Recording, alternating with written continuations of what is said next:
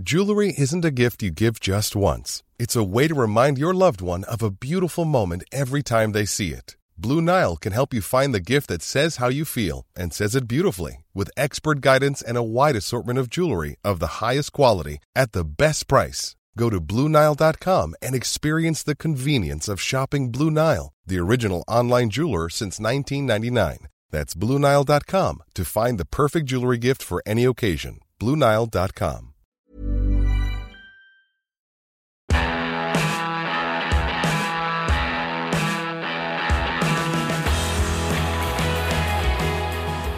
Fußball ist Geschichte, deshalb reden wir drüber. Hallo, hallo. Hallo, hallo. Test, Test. Wenn man den Soundcheck erst Kommt in davon, der wenn man Folge sagt, ich macht. mach schnell. Ah, okay, Moment, hören wir uns. Ja, hallo. Folge 170. Gilt das als Jubiläum? Nee, ne? Doch, ein bisschen schon. Ja, ein bisschen schief. Wir feiern doch Ja. sonst zu wenig hier. haben wir alle zehn Folgen ein Jubiläum. Ja. Ja, doch, haben wir auch. Man muss ja, die. Feste Ja. feiern, Feiern. Ja. fa- fallen, Ja. wie sie feiern. Ja. Oder so. Gut, dass wir nichts mit Sprache machen. Äh, das Folge wird 170. Heute, das wird heute schwierig mit Sprache. Ja? Weil es nicht nur Deutsch sein wird heute, oder? Mm, Ich sag mal so, ich hatte Französisch in der Schule. Ganz liebe Grüße an Frau Henke, die immer Grüße. meine, meine ganz schlechten Noten als Negativbeispiel vorgetragen hat vor der gesamten Klasse. Gut. Es war pädagogisch sehr wertvoll und wie ihr wisst, hat das auch sehr an meinem Selbstbewusstsein War das, war das auf, deinem, auf, auf deinem privaten Ja, genau, äh, Klostergymnasium? Ja, wo ich immer über diesen Burggraben der Kutsche gefahren bin, genau. Ihr zu Hause, ihr wisst nicht, dass das stimmt. Auch du, Mario, weißt, glaube ich, Nee. nicht, dass das stimmt. Nee, aber ich war da schon. Äh, Wenn das die Schule ist, an der wir da mal. Nee, das war die nicht, das ist eine Grundschule, wo wir Ich glaube, die feiert auch dieses Jahr 100-jähriges Jubiläum und Ja. meine Geschwister waren alle auf derselben Schule mit mir. Die Ich glaub, Lehrerin, da- oder? Ich glaube, da fahren wir alle hin. Wer feiert 100-jähriges Jubiläum? Die Schule. Die Französischlehrerin. Achso, das weiß ich nicht. Ja. Ja. Zuzutrauen ist es ihr. Ja. Frau Henke. Aber hey, es ist wieder Mai und das heißt bei uns immer Champions League Monat. Ich freue mich richtig drauf, dass wir wieder ein paar richtig coole Folgen vor uns haben. Äh, eins nach dem anderen. Wir werden natürlich jetzt nicht zu viel verraten, aber das sind schon immer Folgen, über die ich mich besonders freue, weil das immer große Spiele sind, über die wir da reden. Das stimmt. Und weil wir bei Nachholspiel ja nie in der Zeit springen, also hier ist ja alles chronologisch aufgebaut, von Folge 1 bis Folge 170, Genau. macht es ja auch mega Sinn, dass wir mit dem ersten Champions League-Finale am 26. Mai 1993 einsteigen. Ja, ihr wisst. Sieben äh, Jahre alt. Ja, also ihr, ihr wisst natürlich, äh, um welche Mannschaften es heute geht, um welches Spiel. Trotz alledem hätte man jetzt in der Zeit Olympique Marseille und den AC Mailand schon eher, aber Marseille jetzt nicht zwingend im äh, Finale erwartet. Und es ist natürlich, das kennen wir aus Folge 8, hier bei Nachholspiel, Spielplatz der Fußballgötter, auch die allererste Champions League äh, Saison. Vorher war es natürlich der Europapokal der Landesmeister, doch dann hat sich die UEFA gesagt, wir müssen äh, ja so ein bisschen was ändern. Und äh, das Thema Money war natürlich auch sehr groß bis heute. Aber darauf gehen wir gleich noch ein bisschen ein, damit wir euch auch alle auf den neuesten Stand oder auf den aktuellen Stand der damaligen Zeit bringen. Das Spiel hat eine sportliche Komponente, logisch, Champions League-Finale, aber auch eine politische.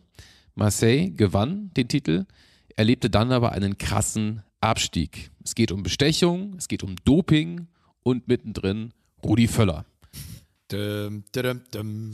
Darüber sprechen wir gleich ausführlich mit unserem Gast Alexis Menüsch, französischer Journalist, der unter anderem für die L'Equipe geschrieben hat und bei The Zone euch regelmäßig als Experte in der Ligue 1 über die Uhren läuft. Und ähm, Alexis rufen wir gleich an und ich bin sehr gespannt, ähm, gerade wenn es jetzt auch mal so um den Stellenwert dieses Skandals im französischen Fußball geht, welche Einordnungen er für uns parat hat. Ich habe schon angedeutet, wir haben hier über die Champions League an sich schon gesprochen und äh, warum sich der Wettbewerb verändert hat. Die UEFA, da arbeiten ja sehr viele kreative Köpfe, genauso wie bei der FIFA. Ich dachte, wie bei uns, wollte er sagen. Und warum hat man diesen, warum hat man diesen äh, Wettbewerb umbenannt? Also um vielleicht kurz die wichtigsten Punkte nochmal durchzugehen. Klar, am Ende steht das Geld über allem. Aber die UEFA wollte eine zentrale Vermarktung. Sie wollten natürlich irgendwo auch, da waren die Vereine sehr am Pushen, auch für den einen oder anderen großen Club in Europa eine gewisse sportliche Absicherung. Also das Prinzip, dass du als AC Mailand in der ersten Runde rausknallst, darauf hatte Silvio Berlusconi keinen Bock. Der hat gesagt, ähm, wäre ganz cool, wenn wir ähm, auf das größte Wettbewerbsevent äh, uns auch finanziell und so weiter ein bisschen vorbereiten können. Und wenn wir dann einfach ähm, an einem schlechten Tag die Segel streichen, dann ist das so wirtschaftlich nicht so geil für uns. Also hat die UEFA auch auf Druck einiger Vereine gesagt, okay, wir verändern ähm, den Modus und somit klingelte dann irgendwann in der Königskasse, Klasse, dann das Geld für alle Beteiligten. Marketingtechnisch vergoldet durch die berühmte Champions League-Hymne. Bis heute eine, ja, auch so ein bisschen der USP. Ich habe mal ähm, damals im Rahmen der Folge einen Text geschrieben für Sokrates und dann auch diesen Vergleich gefunden. Laut einer Analyse hat die Hymne den gleichen Brand-Effekt für die Champions League wie die Farbe Rot für Coca-Cola. Sie sind die Besten, ist ja eine Textpassage in der mehrsprachigen Hymne. Und im ersten Finale der Champions League 1993 waren eben Marseille und Milan die besten. Von insgesamt 36 teilnehmenden Mannschaften. Das war damals eine Rekordzahl. Es gibt einen politischen Hintergrund. Nach dem Zerfall der Sowjetunion als auch Jugoslawiens stieg natürlich die Anzahl der teilnehmenden Nationen. Also hat die UEFA gesagt, naja, ist dann am Ende doch ein bisschen viel. Ähm, daher war im Vergleich zum Vorjahr eine Qualifikationsrunde notwendig, denn selbst auf den Färöerinseln und auf Malta äh, hieß es, sie sind die Besten, also auch die haben mitgespielt. Ja. Und das wäre wahrscheinlich dann für Silvio Berlusconi, äh, Präsident vom AC Mailand, damals dann auch zu blöd gewesen. Also hat dann ähm, im, im Zuge wohlgemerkt auch mal nach vorne zu schauen, hat dann die UEFA diesen Champions League-Modus noch ähm, weitere Male abgeändert. Und ähm, da musst du dann wirklich am Ende auch die Logikfrage stellen. Ne? Also bis heute eigentlich. Das ist ja schon irgendwie so ein, sagen, also so ein USP von der UEFA. Aber am Ende ging es natürlich immer um das liebe Geld. Aber äh, das nur so als Einordnung, warum äh, diese ganze Champions League-Saison nicht zu vergleichen ist mit der Champions League von heute. Und trotzdem natürlich äh, Milan als auch Marseille einen langen Weg ins Finale erfolgreich bestritten haben. Aus deutscher Sicht war der VfB Stuttgart dabei. Und es gibt heute in der Folge zwei Ausfahrten, sagen wir drei Ausfahrten, die hier bei Nachholspielen ein eigenes Thema wert sind. Auch diese Anekdote. Also Stuttgart war am Start und hatte sich in der ersten Runde mit Leeds United auseinanderzusetzen. Und ergebnistechnisch war der VfB Stuttgart eine Runde weiter. Aber Christoph Daum, Trainer damals, ah, nein, hatte sich in der Schlussphase also bei Leeds United damals unter anderem Eric Cantona äh, mhm. gespielt, hatte sich in der Schlussphase verzählt und einen ausländischen Spieler zu viel eingewechselt. Scheiße. Ja. Das ist Leeds noch niemals aufgefallen. Das war dann später, ist das dann so Thema geworden. Ähm, also Stuttgart war schon, war, war das schon bewusst, aber so nach dem Motto hat ja vielleicht keiner gesehen. Also haben sie später Protest eingelegt, die Engländer, und es gab ein Entscheidungsspiel angesetzt von der UEFA. Das hat dann Stuttgart wiederum verloren und entsprechend sehr, sehr viel Spott kassiert. Weil klar, dann bist du schon irgendwie in der ersten Champions League-Saison dabei, heißt nicht Bayern München und gehst am Ende wegen einem Wechselfehler ähm, sehr schnell wieder raus. Bitte. Ja.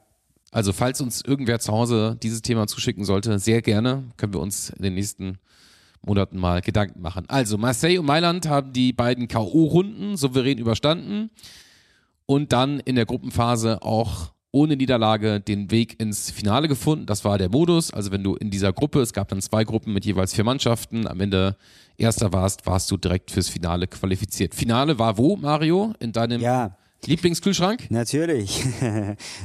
Das einzige Stadion, in dem es drinnen kälter ist als draußen, so ist es. das Münchner Olympiastadion. Ganz genau. Interessant, dass man das als ersten Finalort ausgewählt ja. hat, oder? 1993. Und dann aber recht schnell wieder, Olli. Ja, genau. Ich hörte davon. Ja. Nein, aber es ist schon interessant, wenn du überlegst, so, was war 1993, was waren die schönsten Stadien? Also da Klar, ich jetzt Olympiastadion gedacht, ist wunderbar, aber ja, aber da war gerade vorher noch die WM in Italien. Klar. Vielleicht waren, wurde da das irgendwie Giuseppe Meazza oder so, wurde da irgendwie modernisiert oder aufgemöbelt. Und also ich hätte gedacht, ehrlich gesagt, dass da jetzt nicht Olympiastadion die Nummer 1 Wahl mhm. ist. Aber gut, umso besser. Und auch, ich, also wenn man sich, ich habe jetzt weder den einen noch den anderen Kader vor Augen. Mit Milan kann man rechnen zu der Zeit, mit Marseille, krass. So, aber den Kader, beziehungsweise beide Kader wollen wir uns jetzt mal anschauen, weil das lohnt sich. Sehr gut. Machen wir ganz gerne hier bei Nachholspiel, dass wir so ein bisschen abdriften und äh, beim Fußballmanager 1990 so ein bisschen kleben bleiben. also, Olympique Marseille hatte eine super spannende Truppe. Also im Tor noch mit Haaren auf dem Kopf Fabien Bates. Ja, okay. Der spätere Weltmeister hat Ich aber auch schon sondern echt mit Haaren. hat aber auch schon in diesem Spiel gehalten wie ein äh, Weltmeister. Ich erkläre gleich warum. Dann haben wir in der Abwehr Marcel Desailly. Okay. Ja, krass, okay, ich nehme es zurück. Ich, hatte, ich habe einfach nicht so auf dem Schirm, wer damals alles bei Marseille war. Krass. Dann haben wir äh, Desailly wohlgemerkt, der dann auch ein Jahr später oder nach der Saison dann zum AC Mailand gewechselt ist Ah. und dann auch mit dem AC Mailand äh, die Champions League gewonnen hat und der auch insgesamt später auch bei Chelsea eine Riesenkarriere hingelegt hat, genauso wie Barthez eben äh, Welt- und Europameister mit äh, Frankreich geworden und dann sind wir eigentlich auch schon beim größten Namen. Ah, Thema hatten wir schon oft, aber vielleicht bei einem der größten Namen äh, des französischen Fußballs, Didier Deschamps. Ja, der hat dann später auch mit Juve noch. Ja, ja, auch ein ganz interessanter Charakter, ne? Irgendwie Ja. als Vereinstrainer, irgendwie mit Monaco damals 2-4 im Champions League-Finale gestanden. Gegen Mourinho. Genau. Und dann aber als Vereinstrainer danach eher so unter ferner liefen und dann wird er einfach mal Weltmeister mit der französischen Nationalmannschaft. Ja, krass. Okay. Und damals mit 25 Jahren Kapitän wow. und ähm, ja, natürlich auch derjenige, der dann auch mit seiner ganzen Ausstrahlung, äh, aber auch natürlich mit seiner Position, also das ist ja bis heute so mit die, die wichtigste eigentlich ähm, im Mittelfeld, im zentralen Mittelfeld, ähm, Marseille eben auch ähm, durch dieses Finale am Ende auch ähm, erfolgreich getragen hat. Äh, dann gibt es vorne, bevor wir gleich auf äh, unseren deutschen, einzigen deutschen Teilnehmer kommen, ähm, gibt es natürlich noch ähm, Alen Boksic. Ja. Auch ein ganz großer Name des kroatischen Fußballs, äh, damals mit sechs Treffern, auch ähm, zweitbester Torschütze dieser Champions League-Saison. Äh, gemeinsam wohlgemerkt mit äh, einem äh, Teamkollegen Franck Sorcy und Marco von Basten, der auf der anderen Seite stand und äh, mit sieben Treffern erfolgreichster Torschütze in dieser Saison. Auch jetzt interessant, Romario vom Paceway Eindhoven. Ah, ach geil. Ja, Romario war ja damals Ronaldos Ja, Vorgänger. Man kann natürlich bei in der dem PSV. Fall, mit diesem Modus kann man ja auch, wenn man nicht ins Finale kommt, gut Tor Torschützenkönig werden. Ja. Weil es ja nur eine Gruppenphase gab und dann direkt das Finale. Es gab ja kein Halbfinale, Viertelfinale und so, oder? Wo man eigentlich noch viele Tore Ja. schießt. Deswegen, wenn, solange einer im Finale nicht trifft, hat er, wollte gerade sagen, du kannst Genauso viele Möglichkeiten Dritter gehabt. ausscheiden und trotzdem hast, hast du halt gegen den Gruppenvierten schon allein drei Tore gemacht oder vier Tore. Ja, genau. Und dann hast du da schon. Ja, ja, Genau. okay. Geil. Geile Stürmer. Geile Stürmer in der Zeit. Ja, richtig geile Stürmer, nämlich auch Tante Kete. Rudi Völler, ja. So, natürlich. Rudi Völler. Und Rudi Völler ist eben auch ein, ein Beispiel dafür, dass der Präsident damals, Bernard Tapie, diesen Verein auch wirklich mit viel Geld auch aufgemotzt hat. Also man hatte es ins Finale geschafft, aber es war auch wirklich eine sehr, sehr erfolgreiche Zeit, die ähm, Marseille insgesamt im französischen Fußball hatte. Rudi Völler, man kann schon sagen, deren Ehren ergraute Weltmeister, hatte zum Ende seiner Karriere nochmal eben in Marseille angeheuert, war dort für zwei Jahre. Es waren zwei erfolgreiche Jahre.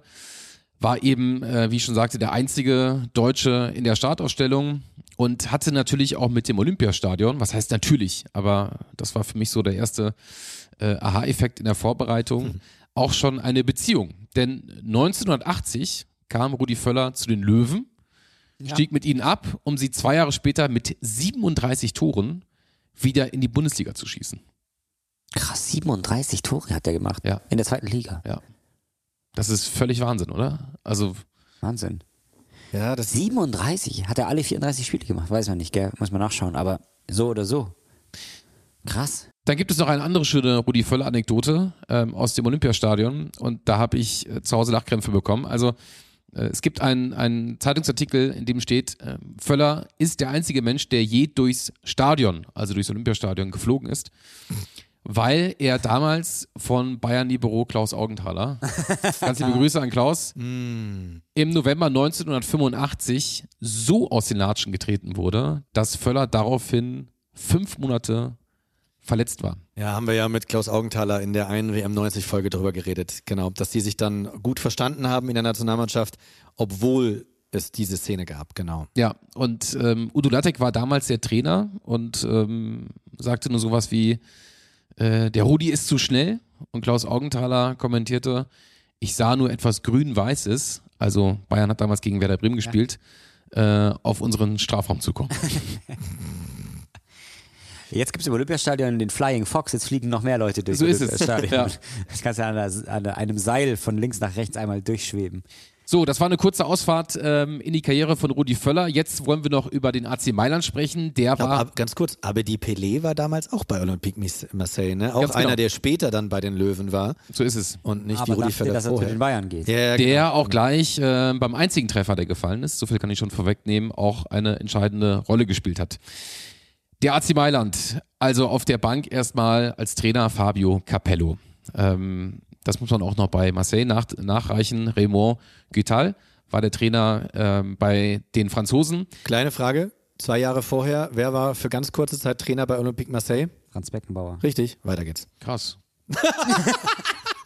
Ja, Echt? nur ganz kurz, nur so für 10, 15 Ja, ja. Spiele oder so. Das hat ja auch. Franz Beckenbauer gereicht, ne? Nach Also, der WM. Er war Ja. nach der WM Was? 90, Ja, war er da Teamchef bei auch- bringt mich hier Marseille. gerade völlig aus, bringt mich hier gerade so völlig ein aus bisschen auch die Konzept. Adidas Connection, oder? Ja. Die damals. Ja, genau. hier gerade Und völlig ganz aus- kurz, falls es den einen oder anderen Klugscheißer zu Hause gibt, der sagt, das heißt aber die AC Mailand. Wir sagen jetzt heute mal, beziehungsweise Hans, der AC Mailand, weil wir es seit Jahren so gelernt haben. Aber mittlerweile durch The Zone und auch Sky weiß man, da wird jetzt jedem jungen Redakteur, der anfängt, gleich gesagt, das heißt die AS Rom, die AS Monaco, die AC Mailand. Wir wir lassen es jetzt einfach mal. Aber dann Ja. noch Arsenal London sagen, gell? ja, genau. Ja, genau, Ja, ja. Und Chelsea London. So, äh, ich sage jetzt aber mal Franco Baresi. ja, sehr schön. Die Franco Paris. Die Franco Baresi. Ja. Also Kapitän und Innenverteidiger Italien, neben Legende. Costa Curta. Dann haben wir Paolo Maldini links außen. Wir haben Tor Rossi. Dann haben wir Albertini Mittelfeld neben Frank Reichardt. Frank Reichardt und Rudi Völler haben eine Vorgeschichte. Geil auch, dass diese, diese, diese ganze niederländische äh, Enklave, die es damals äh, in Mailand gab, ne? Du hattest ja, Ja. dann, Ruth Rullit war ja auch noch da, also das ist, das ist schon geil, wie sich das so durchgezogen hat. Bei Barcelona gab es diese niederländische Phase, bei Ajax sowieso und dann auch bei Milan. Geil. Gab dann aber nicht allzu viel später auch die Catenaccio-Phase. Da waren nicht mehr so viele Niederländer am Werk. Nicht nur, aber da waren echt wahnsinnig viele Ja, geil. beinharte italienische Verteidiger. Da ging alles 0-0 oder 1-0 aus. Vorne Marco van Basten. Mhm. Und dann noch ein anderer richtig großer Name im französischen Fußball. Und auch bei den Bayern genießt er Kultstatus, weil Franz Beckenbauer ihn immer so schön ausgesprochen hat. Ja. Jean Papa. Bei Milan? Ja. Ach krass. Der hatte aber wiederum unfassbar erfolgreiche Jahre mit Olympique Marseille. Genau. Hat die Franzosen eine Saison zuvor in Richtung Italien verlassen und schaut euch mal, wirklich, lohnt sich, schaut euch mal die Titelsammlung von Papin bei transfermarkt.de an. Ja. Das ist so witzig, weil bei den Bayern hast du ihn natürlich so als einen von vielen Stürmern immer so Ja, und auch so wie Rizzitelli, auch so hinten raus nochmal und hat es nicht so richtig gezeigt, weil er auch nicht Würde- in das System genau, gepasst hat Würde und man so heute weiter. über ihn so sagen. Aber Ja. als der zu den Bayern kam, war der ein absoluter Superstar. Okay. Also die hatten wirklich riesige Erwartungen an den, weil ich meine, die hätten ihn ja nicht geholt, wenn es so ein mittelmäßiger Spieler gewesen Ja, ja, wäre. ja, ja. Der war, in dem Fall klappt es ja auch, äh, dass das einigermaßen zusammenpasst mit der Titelsammlung, die du gerade angesprochen hast, wenn ich sage, der kam als Star zu den Bayern, oder? Also er hat von 89 bis 92 mit Marseille viermal die Meisterschaft gewonnen, was auch nochmal so ein bisschen Hm. die Herkunft von Marseille auch nochmal so ein bisschen verdeutlicht. 92, das heißt, er hat Marseille quasi, nur dank ihm sind sie überhaupt in die Champions League gekommen, dann wahrscheinlich Das auch. kann man dann so. Verrückt. Das, Und das dann wäre der er- kausale Zusammenhang, genau. Ja, verrückt. Und wenn du dir anschaust, ähm, bei, seinen, bei, seinen, bei, seinen, bei seinen Touren, äh, wie viel der wirklich auch geknipst hat, dann, äh, ja, das ist schon eine sehr, sehr beeindruckende, es sind beeindruckende Zahlen, also so viel dazu. Der hat wirklich ähm, in Frankreich sehr, sehr oft äh, jubeln dürfen. Und ähm, es war auch ein Riesenthema. Also es gibt eine schöne UEFA-Doku, die eben dieses äh, Geschehen vor dem Spiel äh, wunderbar aufzeigt. Also auch damals diese Nähe, die du auch zu den Mannschaften hattest, waren natürlich super viele Fans aus beiden Lagern in, äh, in München, auch vor Ort. Und Papin ist das große Thema, ob er auch wirklich spielen kann.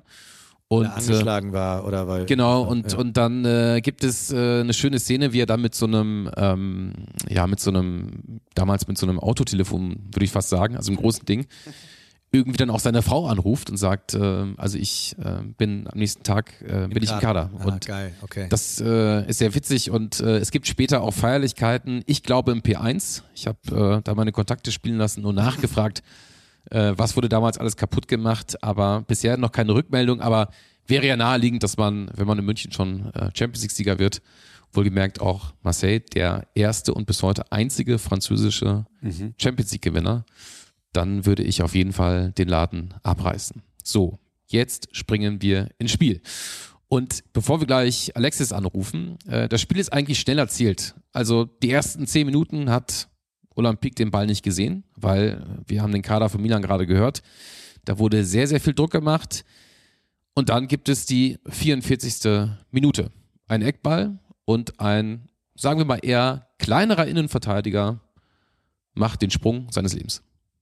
De ce corner, c'était Abedi Pelé qui vient à côté de moi, qui me dit écoute, euh, j'ai oublié qu'ils étaient aussi grands les mecs, euh, donc euh, écoute, va pas au deuxième poteau parce que tu vas me faire frapper comme une mule, j'ai pas envie de frapper comme une mule.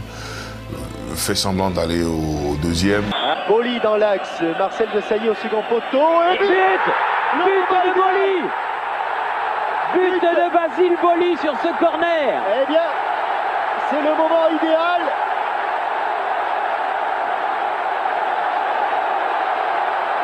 Tête de Basile Das war Basil Bulli in der 44. Minute. Psychologisch da wichtiger Zeitpunkt. Absolut. Und jetzt kommen wir zu unserem Namen äh, ABD PD zurück, der sich an der Eckfahne in dieses Stadion, also er hat die Ecke getreten, äh, auch in dieses Stadion dann verliebt hat, denn er ist ja dann später nochmal äh, am Ende seiner Karriere zu den Löwen gewechselt. Also Bulli 1,82 groß, deshalb ja, so ein bisschen über, überspitzt gesagt, nicht der größte Innenverteidiger. Und ähm, Marseille wusste, dass es schwierig wird, gegen dieses Bollwerk bei Milan irgendwo auch einen, einen Erfolgsweg zu finden und hat dann, äh, also Pelé hat dann wohl zu Bulli gesagt, das war das Französisch, was du natürlich jetzt auch frei übersetzen könntest, äh, was wir davor gehört haben. Er hat gerade auf Mario ähm, gezeigt. ja. dass das, ähm, ABD Pelé wohl so ein bisschen erstaunt war, wie groß die da auch am Ende wirklich auch alle waren in der Verteidigung und dann gesagt hat, also äh, wenn es zu einer Ecke kommt, dann gehst du auf gar keinen Fall auf den zweiten Pfosten oder auf den langen Pfosten. Und äh, entsprechend ähm, sieht man dann einfach, wie er Richtung erster Pfosten rennt, äh, hochspringt und der Ball schließlich im Tor landet. Ganz interessant, also die Mannschaft war ja jetzt auch keine No-Name-Truppe. Das darf man jetzt hier irgendwie nicht so verstehen. Nur Milan war einfach schon auch nochmal mit mehr Weltstars gespickt. Ähm, die Reaktion war daraufhin dann von, von Marseille sehr devot. Also man ist dann in die Kabine, das erzählt er dann später auch und hat sich wirklich also sehr ruhig verhalten und äh, konnte diese Führung auch gar nicht so wirklich glauben. Und man weiß auch warum, denn der zweiten Halbzeit, äh, sagt äh, Boli, äh, haben sich 45 Minuten wie 45 Jahre angefühlt. Schönes Bild. also vor ein paar Wochen, als wir beschlossen haben, dass wir die Folge hier zumachen, mhm. habe ich äh, Herrn Boli auf Instagram entdeckt und ja. dann habe ich ihm eine Nachricht geschickt und habe gesagt, hey. Auf Englisch oder Französisch? Halb, halb. Ich konnte nicht fließend Französisch, aber ich habe zumindest also, die, die, Begrüßung und, und die Begrüßung und die, die, freundlichen Sachen, die man am Anfang eben schreibt, habe ich auf Französisch. Dann bin ich aber rüber. Ich dachte nicht, dass der was denkt, weil wir wollen was ganz anderes von ihm haben. Ja. Habe gefragt, ob er uns zur Verfügung stehen würde, dass wir ihn anrufen oder eine Sprachnachricht oder wie auch immer. Ich habe leider keine Antwort bekommen. Ich glaube, mein Englisch war zu schlecht. Das Französisch war bestimmt 1A. Es kam mir übrigens auch wie 45 Jahre vor. Ich warte immer noch auf die Antwort. Er hat auch danach keine große Karriere eingeschlagen. Äh, ist dann so once in a lifetime, aber ist sicherlich äh, immer noch der Name, der mit diesem Titel verbunden wird. Logisch, weil er auch das einzige Tor erzielt hat. Am Ende war es schon einfach ein Kraftakt für Marseille, auch Bates, der wirklich äh, gerade in der ersten Halbzeit sehr, sehr viele Dinge oder sehr, sehr viele Schüsse auch entschärft hat. Und äh, entsprechend groß war dann auch die, die Siegesfeier, weil irgendwo das große AC Mailand geschlagen wurde. Doch das, was dann kam, war alles andere als Champions League reif, denn es war einer der größten Fußballskandale im französischen Fußball und für Olympique Marseille ein Absturz sondergleichen. Nun sprechen wir mit Alexis Menüsch, ist Journalist, schreibt für L'Equipe und den meisten von euch sicherlich bekannt durch The Zone, wo er jede Woche in der Ligue 1 vor allem die Spiele von Paris Saint-Germain kommentiert. Hallo Alexis, willkommen bei Nachholspiel. Hallo zusammen. Alexis, wir haben heute Olympique Marseille zum ersten Mal bei Nachholspiel eigentlich so ein bisschen beleuchtet haben, über den großen und einzigen Champions League-Titel äh, des Clubs äh, gesprochen. Vorweg die Frage, kannst du dich an diesen Tag im Mai 1993 noch gut erinnern? Ja, ganz klar. Also ich war damals zwar noch Student, noch kein Journalist, aber damals war ich noch eingefleischter PSG-Fan und deswegen voll für den AC Mailand. Nur so am Rande. ähm, und natürlich wussten wir damals, äh, es gab ja schon die Affäre äh, Valenciennes-Marseille, Korruptionsskandal äh, und äh, bei jeder glasklare Torchance von AC Mailand, da gab es ja einige, habe ich mich gefragt, äh, ja, ist Van Basten eigentlich nicht fit oder macht er das mit Absicht, dass er das Tor nicht trieb, beziehungsweise äh, diese Kaltschnäuzigkeit, die man von ihm gewohnt war, nicht zeigt. Und äh, ist das Spiel auch gekauft, habe ich mich immer gefragt und auch mit vielen Leuten damals diskutiert und wir haben bis heute eh nicht die Antwort bekommen, werden wir auch nie erhalten. Aber es gab immer wieder Gerüchte in Frankreich, ist das Spiel verkauft, äh, gekauft worden, ähm, hat Silvio Berlusconi seinen äh, Kumpel Manat Tapi geholfen, seinen äh, lang ersehnten Traum endlich mal zu verwirklichen. Ja, und äh, es ist schwierig zu sagen natürlich, äh, aber Marcel war damals schon so oder so eine Top-Einheit auf dem Platz außerhalb. Ähm, man, hatte, man hatte die, die Lehren gezogen aus, dem, aus der ja, schmerzhaften Niederlage zwei Jahren vorher in Bari gegen äh, Rotterdam Belgrad und äh, das war natürlich jetzt äh, für Marseille die Revanche, beziehungsweise ging der Traum in Erfüllung und äh, ausgerechnet in München. Äh, deswegen für die Marseille-Fans ist München ein tolles Pflaster, auch wenn seitdem von Marseille kaum noch die Rede war im Europapokal. Du hast den Betrugsskandal angesprochen, also das verschobene Meisterschaftsspiel in dieser Saison gegen Valenciennes. Da stand natürlich auch der Präsident total im Fokus, also Bernard Tapie. Und weil du eben sagtest, das war irgendwo im Vorfeld auch schon bekannt. Also kannst du uns da noch mal kurz mitnehmen, wieso diese gesamte Aneinanderreihung war? Also dieser Verdacht stand im Raum und trotzdem spielt man dieses Finale, äh, das erste Champions League Finale überhaupt. Wie, wie geht das zusammen? Gut, damals war es relativ einfach, ins Finale der Champions League einzuziehen, weil es gab ja, glaube ich, nur vier, fünf Spiele nach der Gruppenphase. Äh, Marseille hatte mit Brügge und Moskau keine äh, ganz großen Gegner, muss man sagen, auf dem Weg zum Finale. Äh, damals natürlich galt die Priorität äh, die Champions League, aber Tapi wollte unbedingt mit Alamar trotzdem äh, die Meisterschaft klar machen und deswegen gab es ja diesen äh, Skandal mit Valenciennes, äh, sich zu einigen, dass die Marseille-Spieler erstmal geschont werden und äh, nicht zu hart angegangen werden dürfen in den Zweikämpfen. Einige Spieler haben mitgemacht bei Valenciennes, andere so eben nicht, sodass die Affäre sehr schnell rauskam, dass äh, Jacques Glassman, damals Kapitän von, äh, von dem Verein aus Nordfrankreich, sich geäußert hat und, und den Skandal ähm, ja, veröffentlicht hat, sage ich mal. Und ab da gab es natürlich viele oder viel Unruhe rund um Olympique Marseille. Äh, aber es war nicht das einzige Spiel, äh, wo Tapie versucht hat, äh, den Gegner einzuschüchtern, in Anführungszeichen. Arsene Wenger hat äh, nach vielen Jahren ähm, zugegeben, der damals Monaco-Trainer war, dass äh, manche seiner Spieler von Tapi angerufen wurde, um äh, auch, wie gesagt, auch da in den Zweikämpfen nicht rustikal zu gehen, seine Spieler zu schonen. Äh, auch Emmanuel Petit, damals auch bei Monaco-Spieler, äh, hat es auch äh, ja, mitgeteilt, dass, dass Marseille da immer wieder versucht hat, Spiele zu kaufen und, und Gegner einzuschüchtern. Das ist nicht nur ein Gerücht, also das ist ja bekannt in Frankreich. Und dann wurde ja auf diesen Skandal noch, noch äh, quasi noch ein weiteres Gerücht oder zumindest eine, eine Erzählung draufgepackt, die ähm, dann jetzt auch vor allem Rudi Völler als einzigen Spieler in diesem Kader von Olympique Marseille auch so ein bisschen in den Mittelpunkt rückt. Denn 2006 hat ähm, ein, ein Teamkollege von ihm, der damals auch auf dem Platz stand, ähm, Udele, äh, behauptet, dass in der Kabine eine Substanz gespritzt wurde also vor dem Spiel gegen den AC Mailand und ähm, berichtet eben auch im Zuge seiner Erzählungen, dass Rudi Völler der einzige Spieler war, der sich geweigert hat und lautstark auch ähm, sich beschwerte, was das jetzt soll. Ähm, Rudi Völler ist darauf mal angesprochen worden, sagte nur so viel, ähm, er kann sich nicht mehr wirklich an alles erinnern. Also wir reden ja im Endeffekt von einem Doping-Skandal, Doping-Vorwurf. Ähm, wie wird darüber in Frankreich gesprochen? Also ich finde, dass die französische Justiz da nicht tief in, die, in das Thema eingegangen ist. Und, und Dopingvorwürfe, das war nicht das einzige Mal, ähm, dass es die gab bei Olympique Marseille.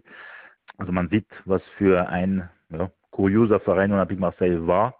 Äh, mit Korruption, mit Doping. Und äh, wie gesagt, das ist ein bisschen schade, dass in dieser Hinsicht beim Doping ähm, dass andere Spieler nicht zugegeben haben, auch was genommen zu haben, weil ich bin mir sicher, dass äh, Rudi Völler nicht der Einzige war, der es auch abgelehnt hat. Und äh, jeder wusste davon in der, in der Mannschaft von OM, dass da äh, Doping äh, nicht Usus ist, aber immer wieder äh, in die Kabine reinkommt.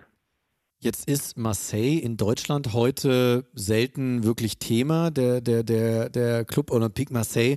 Ähm, wie ist denn das in Frankreich, dieser Champions League-Titel von damals, von 1993? Wenn man in Frankreich, wenn Fußballfans darüber reden, ist da eher einfach nur so, ja toll, äh, unser, also wir, also wir als Franzosen haben einen Champions League-Sieger und dann auch noch im ersten Jahr, als dieses als dieser Wettbewerb neu war, redet man so ein bisschen stolz darüber oder ist es eher dieses Bestechung, Korruption, Doping und so weiter? Also wie reden die Franzosen, wenn man so überhaupt äh, reden kann, wie redet man in Frankreich heute über diesen Titel? In Marseille ist man erstmal froh, dass äh, es kein anderer Verein aus Frankreich bis seitdem geschafft hat, die Champions League zu gewinnen. Sind die ersten Franzosen und bisher die letzten. Und äh, deswegen war Marseille ganz äh, in Rot-Weiß beim Finale 2020 bei Bayern gegen Paris Saint-Germain. Ähm, in Paris hofft man natürlich da äh, äh den, den, zweiten Titel aus Frankreich sich zu holen. Das ist natürlich eine Schande, eigentlich so eine sogenannte Grande Nation nur noch äh, nur einmal überhaupt die Champions League gewonnen zu haben. Das ist einfach viel zu wenig natürlich. Ähm, also da es ist einfach so, es sind zwei geteilt natürlich. Die OM-Fans oder, oder, oder Sympathisanten sagen, ja, wir waren die Eins oder die Ersten und damals war es großartig gegen den großen AC Mailand und Van Basten, Reichardt, Gullit äh, Baresi und Co. gewonnen zu haben. Das war einfach historisch.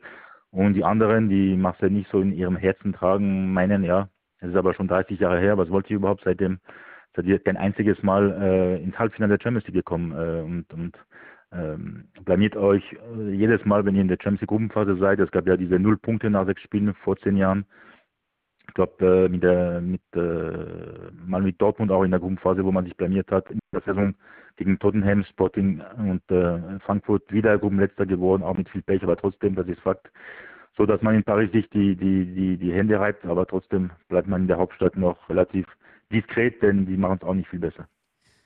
Jetzt reden wir über die Champions League, über die erste Saison, was genau 30 Jahre her ist. Und du hast jetzt gerade gesagt, deswegen komme ich drauf, äh, dass eine französische Mannschaft nur einmal diesen Titel gewonnen hat. Und trotzdem gibt's, wenn wir jetzt auf PSG schauen, einen Verein, der sich darüber eigentlich selber definiert, diesen Verein, äh, diesen Titel, Entschuldigung, gewinnen zu wollen. Also wenn die Champions League nicht mal nach Paris kommt, dann war es eigentlich, muss man sagen, meistens schon eine schlechte Saison. Dann muss der Trainer gehen. Ähm, hast du das Gefühl, dass die Champions League inzwischen so, einen, so ein Übermaß an an Wichtigkeit angenommen hat, nicht nur in Frankreich, aber vor allem, wenn wir jetzt auf PSG schauen, dass das eigentlich schon gar nicht mehr gesund ist für die Vereine, dass die, die Saison automatisch schlecht war, wenn man diesen Titel nicht holt. Das beste Beispiel ist, ist in Deutschland mit Bayern München, zehnmal oder bald elfmal in Folge deutscher Meister. Und heute scheiden die Manchester City aus und äh, dann die Saison trotzdem futsch. Äh, und die sind die einzigen auf der Welt, äh, die elfmal in Folge Meister werden. Ohne Scheich, ohne externe Hilfe. Und das hat nicht mal PSG geschafft. Ja, die sind maximal viermal äh, Meister in Folge ja. geworden. Und bei PSG ist es genau das Gleiche. Seit dem 8. 8. März, seit dem Aus in München, die Saison von PSG beendet. Mhm. Seitdem heißt es, wer wird der neue Trainer, wer wird Messi ersetzen, äh, wie sieht die neue Mannschaft aus und nicht, äh, ja, wir haben jetzt äh, in äh, Nizza und gegen Lens gewonnen und sind fast wieder Meister und gehen in die Geschichte ein, denn mit dem elften Meistertitel wird Paris Saint-Germain Rekordmeister ähm, vor Saint-Etienne in wenigen Wochen. Aber das interessiert kein Mensch, sowohl in Frank ganz Frankreich als auch in Paris. Man will nur, äh, man wartet schon sehnsüchtig auf die Auslosung am 1. September der Gruppenphase, um zu wissen, wer die drei Gegner sind im Herbst. Und darum geht's nur. Und das ist einfach Fakt, seit Jahren immer das gleiche Lied.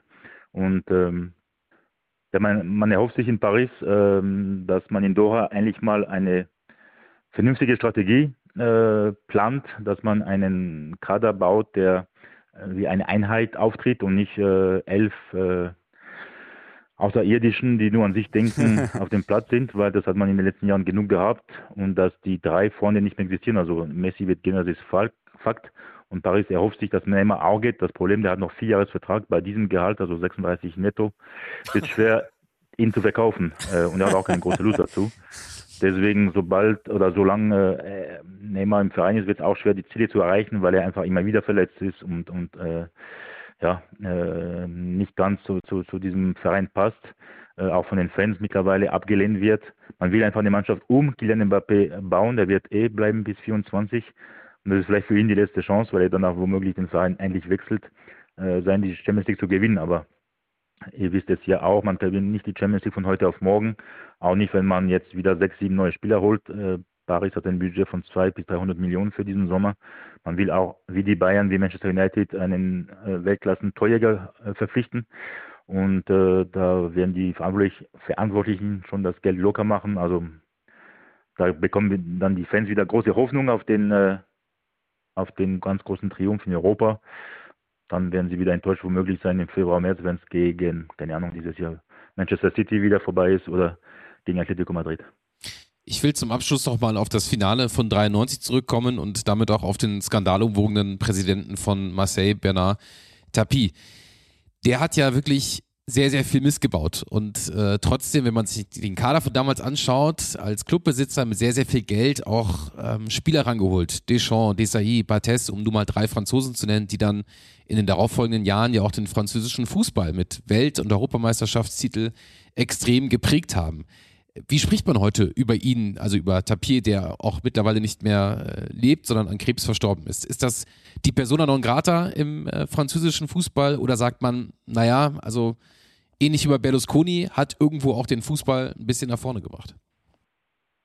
Das ist genauso äh, wie Berlusconi. Also in Frankreich äh, hat sein Tod schon für eine gewisse Emotion gesorgt, weil er schon seine Epoche geprägt hat ja, vor allem durch äh, seine starke Persönlichkeit, äh, durch äh, seine Sprüche, aber hatte wirklich sehr viel Charakter, sehr viel Mut, immer wieder in der Politik, im Sport.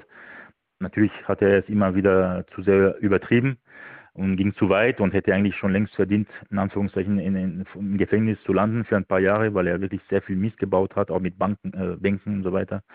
Ähm, ich war schon geschockt, als er verstorben war, als ich die Szenen in Marseille gesehen habe, wo er als Gott äh, äh, ja, gefeiert wurde mit, mit äh, äh, was da für eine, eine Trauerfeier gemacht wurde. Das war einfach zu viel für einen Gangster, muss man ganz ehrlich sagen. Und äh, das war auch auf der anderen Seite von Frankreich so betrachtet. Aber wenn ihr morgen nach Marseille geht und dort nach Bernard Tapie fragt, dann werdet ihr mit äh, offenen Armen empfangen. Er gilt nach wie vor als ähm, ja, der König oder, oder der Gott, der Marseille nach vorne gebracht hat, der Marseille zum Champions League Triumph ge gebracht hat und ähm, er ist nach wie vor dort äh, das Gegenteil von Persona non grata. In, in, in, Paris ist es ein bisschen kritischer, aber trotzdem wird er mit Respekt ähm, betrachtet, weil er schon sehr viel für den französischen Fußball auch gemacht hat. Alexis, vielen lieben Dank, dass du uns äh, in das Jahr 1993 nochmal mitgenommen hast, aber auch darüber hinaus äh, deine totale Zone-Expertise, was PSG angeht, äh, mit uns geteilt hast. Äh, man kann dich dort regelmäßig hören, äh, wenn du die Ligue 1 als Experte mitkommentierst. Ähm, vielen, vielen lieben Dank. Das waren sehr spannende Ausführungen. Und äh, es ist immer für uns sehr wertvoll, wenn man von einem Landsmann, entsprechend was den französischen Fußball angeht, ähm, ja, einfach mal so die den Grundumriss bekommt und auch weiß, ähm, gerade in Bezug auf Taipei, ähm, wie da einfach auch irgendwo Einstellungen auseinandergehen. Insofern ganz, ganz lieben Dank, äh, dass du dir die Zeit genommen hast. Ja, danke an euch und noch viel Spaß. Ja, Gott oder Gangster? Das ist so die Frage. Es hat mich, es hat mich total erinnert. Ähm, schöne Grüße an Max Bielefeld. Unsere Hörerinnen und Hörer, äh, die schon länger dabei sind, kennen ihn natürlich. Ehemaliger Sky-Reporter, jetziger ähm, Spielerberater und bekennender PSG-Fan, ähnlich wie Alexis äh, sagte, dass er das auch früher mal war. Ähm, ich habe mir irgendwann vor ein paar Jahren mal im Angebot äh, in irgendeinem Puma-Outlet ein Olympique Marseille-Trikot gekauft und habe ein Foto davon gemacht und habe das Max geschickt. Eigentlich nur so als, hey, guck mal, ich habe mir ein, ein, Trikot aus Frankreich gekauft, cool, oder? Äh, wie ich da beleidigt wurde von ihm, mhm. irgendwie, wie ich mir denn das, äh, wie, was ich mir dann rausnehme und Frechheit und bläh und mh. Hm. Das ist schon wirklich, ich hatte das nicht auf dem Schirm, dass PSG und OM wirklich so auseinandergehen. Von daher ist es wirklich sehr interessant, was Alexis äh, ja gesagt hat, dass Marseille-Fans beim Finale zwischen Bayern und PSG rot-weiße Trikots angezogen haben, um eben gegen PSG und für Bayern zu sein. Das ist wirklich sehr, sehr interessant. Das hatte ich nicht auf dem Schirm, trotz der Beleidigung durch Max Bielefeld. Ja, und wie es dann weiterging, hat ja auch ähm, Alexis schon, schon, schon ausgeführt. Also viele Spieler sind natürlich dann auch geflohen, ähm, aufgrund ähm, der, der Entscheidungen dann auch. Also es sind Funktionäre in Haft gegangen. Ähm, Paris ist aus dem, aus dem Pokal beziehungsweise aus dem internationalen Wettbewerben auch ausgeschlossen worden. Und es gab dann ähm, in der Liga eben auch einen Zwangsabstieg und entsprechend Ach echt? war dann die Ah, okay. Situation natürlich irgendwo auch klar, dass dann Rudi Völler, der dann seinen, seinen zweiten, dritten Herbst der Karriere dann in äh, Leverkusen verbracht hat. Das heißt, es gab in der Champions League-Saison den Zwangsabstieg. Also die Champions League gewonnen. Genau, aber im Zuge der, der, der Aufklärung, was den Skandal angeht, hat dann äh, natürlich äh, die, die Liga auch entschieden und hat gesagt, also es sind jetzt einfach auch Grenzen überschritten worden. Ja, ja, nein, das ist ganz klar. Ich meine nur die Diskrepanz zwischen Champions League-Sieg Ja klar. und das ist- Zwangsabstieg. Ja. ist krass. Und wenn man sich dann jetzt Olympique Marseille heute anguckt, ähm, ich habe mir mal gerade spontan den Kader von jetzt gerade aufgemacht. Das ist richtig geil. Also der Kader von Olympique Marseille heute ist so ein bisschen wie Okay. Fußballmanager 2016 oder so. äh, unter anderem äh, Alexis Sanchez, Ist Payet da? äh, Dimitri Payet ist da. Äh, wie, Im Angriff unter anderem, wie gesagt, mit Alexis Sanchez. Armin Harit von Schalke kennen wir Ja. noch. Aber wo Schalke, Seat Kolasinac ist da. Erik Bailly von Man Hör United auf. ausgeliehen, Innenverteidiger. Leonardo Balerdi, Argentinier, der mal bei Ja. Dortmund war. Äh, Matteo Gendesi, der damals von Arsenal an Hertha ausgeliehen war. Ja. Äh, also es sind wirklich interessante Spieler, die da sind. Ruslan Malinowski, sehr, sehr guter Ukrainer. Cengiz Ünder, kennen wir auch noch. Ja. Äh, ja. Und Trainer, habt ihr es drauf? Wahrscheinlich Nee, nicht. nee, nee. Kroatischer, ja, ich würde schon sagen, Nationalheld, Slaven Bilic. Igor Tudor. Ah. Also es sind wirklich echt äh, total interessant, die aktuelle Truppe. Und ich lag natürlich komplett falsch mit Slaven Bilic. Der war bis März dieses Jahr Trainer beim FC Watford. Wusste ich nicht. Dann ist er entlassen worden, seitdem hat er keinen Job mehr. Aber er war nicht bei Olympique Marseille. ich das habe mir war nur gedacht, Dank. weil du sagst, das war ein ganz berühmter Kroat. Wenn er Zeit hat, Ja. kann er mit, äh, mit Fabi nochmal den Okocha machen. machen, den er ja damals als Karlsruher Abwehrspieler ja So es, ja. live im Stadion Ja. miterlebt hat. Genau. Ruf ihn nochmal an, Mario. Du rufst so gerne Leute an. Also, Ja, ich schreibe auf Instagram in Ja, genau. Landessprache. Basil Boli. Übrigens noch, wahrscheinlich nur noch bis äh, nur noch ein paar Monate bei transfermarkt.de steht, dass sein Vertrag im Sommer ausläuft. Aktuell Sportkoordinator, was auch immer das ist, was auch immer er da macht, bei Olympique Marseille, Basil Boli. Ähm, ja. Ja, auf jeden Fall ein Verein mit großer Tradition, wie wir heute gelernt haben, auch mit äh, dem ein oder anderen Skandal, vor allem festzumachen am skandalumwogenen Präsidenten. Das wäre soweit das erste Champions League-Finale 1993.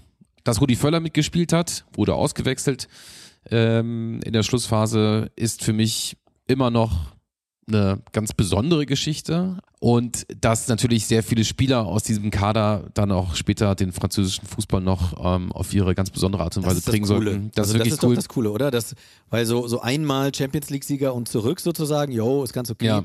Aber dass da dann so drei, vier Spieler dabei waren, die wirklich noch richtig aufgezockt haben, Ja. egal ob im In- oder Ausland, im Verein, aber eben auch in der Nationalmannschaft, das ist natürlich schön, denn so doof es auch ist, dass nur eine französische Mannschaft nur einmal die Champions League gewonnen hat, aber Frankreich hat ja dann zumindest bei EM und WMs noch einiges abgeräumt. Also Ich habe es ja angedeutet, ich würde gerne drei Ausfahrten nehmen bei dieser Folge und, und Potenzial, also für, für eigene Nachholspiel-Episoden. Das ist zum einen der VfB Stuttgart, ähm, vor allem weil damals Kösten auch der Co-Trainer war.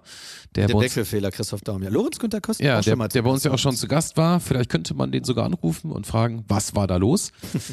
Dann auf jeden Fall dringend fällig eine Rudi Völler Legendenfolge. Also was der für eine Karriere hingelegt hat, der hat ja auch in Rom gespielt, ist ja auch in Italien nach wie vor eine Legende. Als Aber Trainer. vielleicht ist es noch zu früh, weil er ist ja noch aktiv Genau. und er will noch dafür sorgen, dass Deutschland eventuell wir- Europameister wird, äh, auch Ja. wenn es weit Ja, ich weiß, da haben wir ja ganz klare Nachholspielkriterien, nur er bietet schon, er bietet schon Stoff für, sagen wir mal, zumindest 45 Minuten, dass man über Also seine, wenn wir eine machen, wenn wir nur jedes seiner Tore durchgehen. Ja, nur genau. dann, Mario, musst du bei der Kaffeewahl aufpassen. Wir Weil das wissen, war ganz, wir wissen ganz genau, er mag kein Latte Macchiato. Und wenn wir Ja. ihm den hier hinstellen, dann steht er ganz schnell auf. Ja, Und die Tore waren nur in der Zweitligasaison. ja. Ja.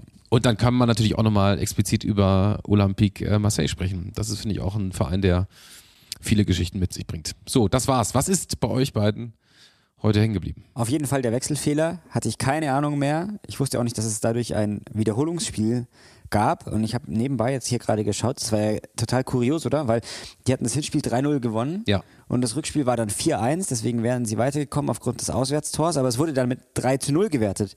Und es wird ja eigentlich immer mit 3-0 gewertet, oder? Wenn man ein Spiel verliert am grünen Tisch. Wahrscheinlich. Das heißt ja eigentlich, dass sie nur in ein Wiederholungsspiel gekommen sind, weil sie exakt mit dem gleichen Ergebnis wie am grünen Tisch das Hinspiel gewonnen hatten, oder? Weil wenn Das sie war dann- 2-0 gewonnen hätten und dann am grünen Tisch 3-0 verloren, dann hätte es ja kein Wiederholungsspiel gebraucht, oder? Ja. Glaube ich. Zufall. Außer Also wenn das so ist, täusche mich. wenn das so ist, genau. wäre es ein geiler Zufall. Deswegen genau. müssen wir darüber eine eigene Folge machen, weil diese Information weiß ich natürlich, möchte sie aber jetzt hier nicht preisgeben. Ach so, das ist ganz klar. ja gut, ich kram jetzt gleich mal die Nummer von Lorenz Günther Küstner raus. Und eine Sache, weil wir über das erste Champions League-Finale gesprochen haben und Olli sich gewundert hat, dass es in München Mhm. stattgefunden hat. Es gab ja dazwischen dann nochmal eins und so weiter.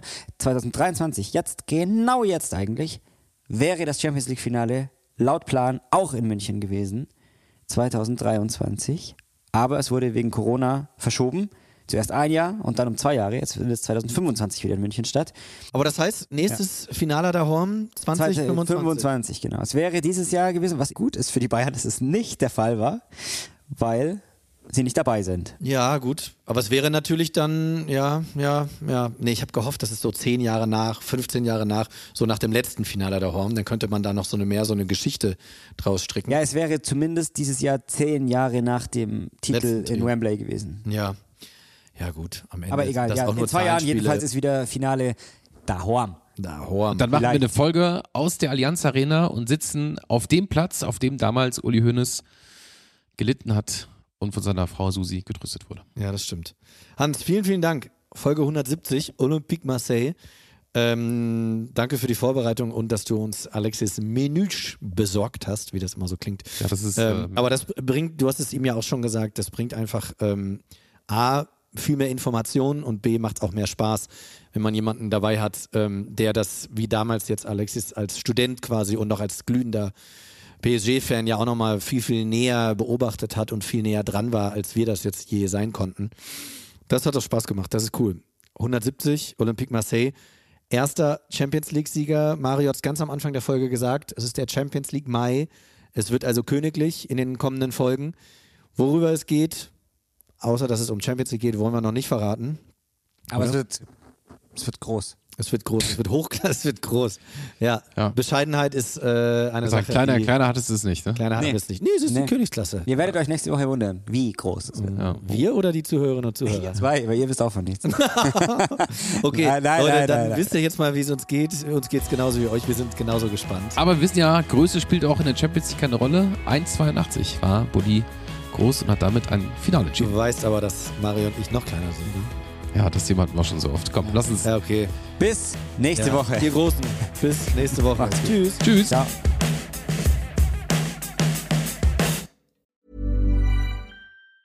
Mom deserves the best, and there's no better place to shop for Mother's Day than Whole Foods Market. They're your destination for unbeatable savings, from premium gifts to show-stopping flowers and irresistible desserts. Start by saving 33% with Prime on all body care and candles. Then get a 15-stem bunch of tulips for just $9.99 each with Prime. Round out Mom's menu with festive rosé, irresistible berry chantilly cake, and more special treats. Come celebrate Mother's Day at Whole Foods Market.